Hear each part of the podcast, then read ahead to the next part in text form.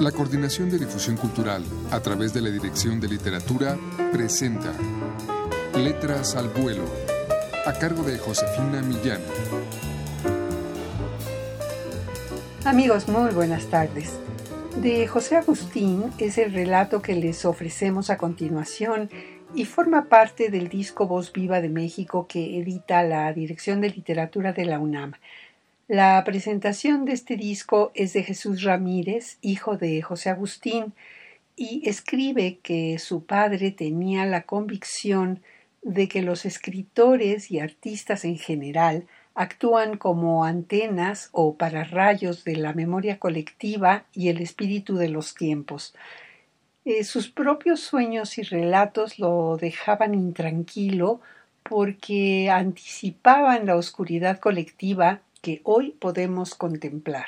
El fragmento que vamos a escuchar a continuación del cuento Transportarán un cadáver por express pertenece a este tipo de relatos.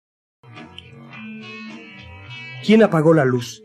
El mismo que abrió las malditas compuertas, el responsable de este anegamiento de imágenes rotundas con su luminosidad de filo de navaja, el que determinó el experimento, quedarse encerrado sin comer, sin moverse de la cama, bolsas viscosas de cemento para pegar en todas partes, como preservativos desechados, el avión del Chemo bien arriba, creciendo como los pelos de su barba erizada, como la mugre y la pestilencia en todo su cuerpo, días cambiantes, rayas sólidas de oscuridad que se desarrollaban y reptaban por las paredes.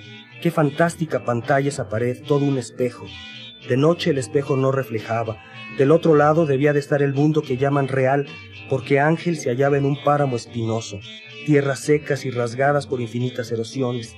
Un día el cemento se acabó, el hambre se volvió invencible y él tuvo que salir.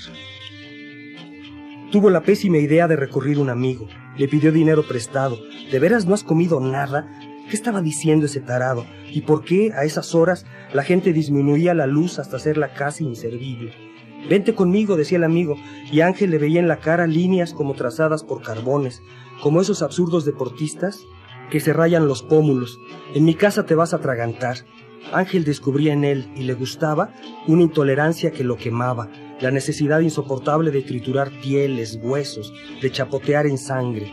Su rostro se había ensombrecido, la rendija de luz de sus ojos se hacía mortecina, y él, otra vez, comenzaba a consumirse, esa autocombustión de la que había oído hablar antes sin entender absolutamente nada.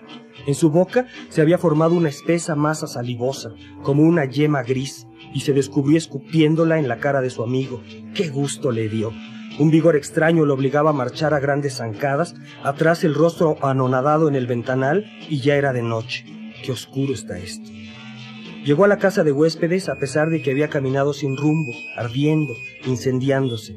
Todo el cuerpo un trozo de tierra seca que se desmorona jadeaba y sudaba, se regodeaba sintiendo con tanta nitidez los latidos de su corazón y los acomodamientos del agua en su estómago. Aquello, su pinche panza, se había convertido en algo informe. Corría por un monte muy muy alto, resbaloso, en la noche. Iba a la cumbre hacia la luna que se había estacionado. Todo era resbaloso por allí y frío. Todo se hallaba húmedo. Se trataba de una pendiente de tierra casi mojada y la luna en realidad era una boca que sonreía pero después, mucho después, los labios de la boca giraban, quedaban verticales y ya eran una vagina. Los labios se abrían, chasqueaban. Había dientes allá adentro, aceite espeso. Despertó sobresaltado. Había estado seguro de que esa luna lo iba a devorar machacándolo hasta convertirlo en una pasta amorfa, una yema gris, pulpa miserable. Vio la oscuridad del cuarto y sí, la aridez y la humedad se habían trasladado allí.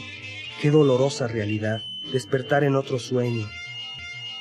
Bien amigos, el fragmento del cuento de José Agustín Transportarán un cadáver por express forma parte del disco Voz Viva de México que pueden ustedes adquirir en todas las librerías de esta universidad o llamar al 56 22 6202.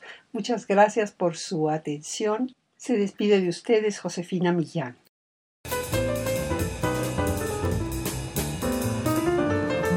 La Coordinación de Difusión Cultural a través de la Dirección de Literatura presentó Letras al Vuelo, a cargo de Josefina Millán.